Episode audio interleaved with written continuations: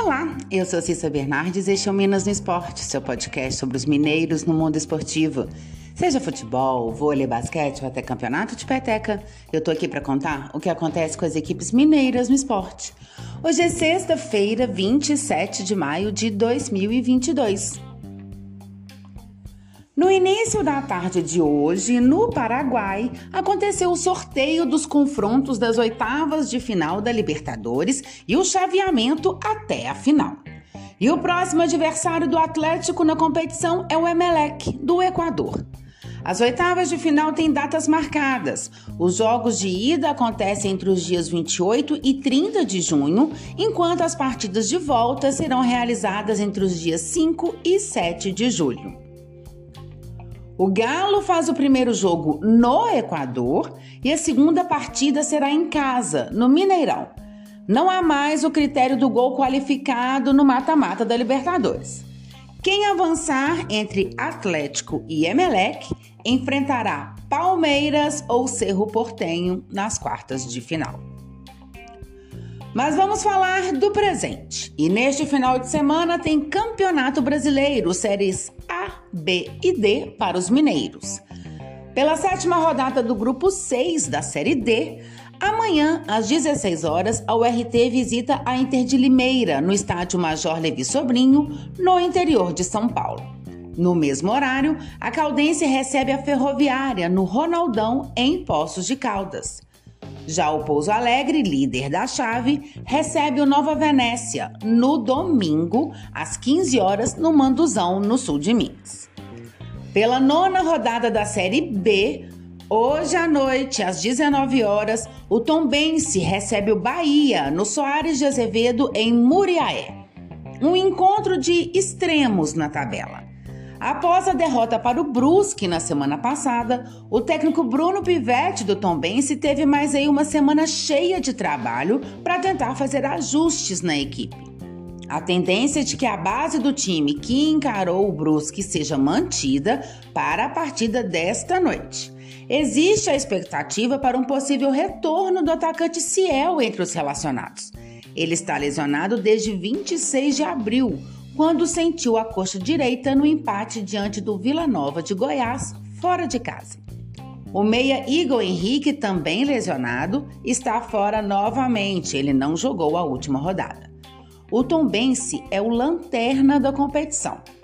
E a provável escalação para hoje tem Felipe Garcia, David, Ednei, Roger Carvalho e Manuel, Rodrigo, Zé Ricardo e Renatinho, Everton Galdino, Keké e Vinícius Mingotti. Já o Bahia, do técnico Guto Ferreira, que ocupa a terceira colocação da Série B, no time são esperadas apenas duas mudanças na equipe titular, ambas no meio-campo. Após desfalcar a equipe no último jogo, o meia Daniel retorna no lugar de Warley, por outro lado, o volante Rezende está suspenso e deve dar lugar a Emerson Santos. Já o meio-campista Lucas Mugni, recuperado de lesão, começa a partida como opção, no banco. Provável escalação para esta noite: Danilo Fernandes, Douglas Borel, Inácio, Luiz Otávio e Luiz Henrique. Emerson Santos, Patrick Deluca e Daniel. Marco Antônio, Rildo e Davó. E o Cruzeiro enfrenta o Criciúma nessa sexta, às 21h30, no Heriberto Rilse, em Santa Catarina. A equipe celeste é a líder do campeonato com 19 pontos, enquanto os catarinenses lutam para se afastar da zona de rebaixamento. O técnico Paulo Pessolano não terá força máxima no Cruzeiro. Sem o zagueiro Zé Ivaldo, que cumpre suspensão pelo terceiro amarelo, o treinador poderá fazer uma mudança no esquema tático.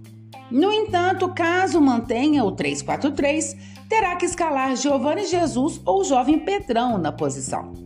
O uruguaio também não terá o atacante Rafael Silva, que ficou em Belo Horizonte para melhorar sua forma física.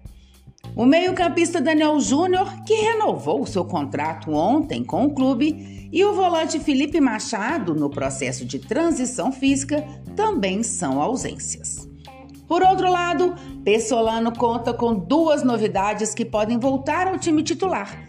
o lateral esquerdo Matheus Bidu e o meio atacante Leonardo Paes, que já estão recuperados de lesão e voltam aí a ser opção. Um provável cruzeiro para esta noite. Rafael Cabral, Giovanni Jesus, Lucas Oliveira e Eduardo Brock. Léo Paz, William Oliveira, Neto Moura e Rafael Santos. Já já, Vagninho e Edu.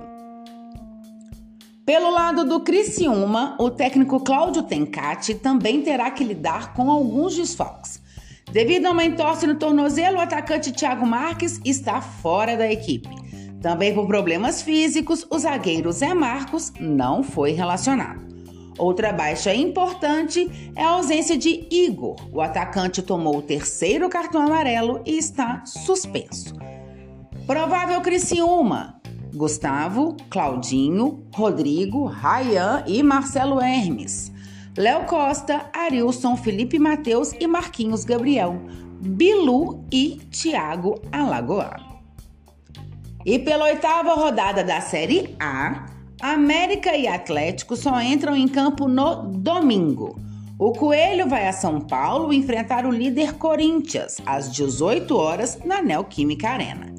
Já o Galo recebe o Havaí às 19 horas no Mineirão. Se você quer saber sobre o seu time ou qualquer informação esportiva de Minas, manda mensagens, perguntas, dá um oi. Meu Twitter é arroba Bernardes e meu e-mail é cissabernardes.gmail.com. Até mais! Boas competições para todos!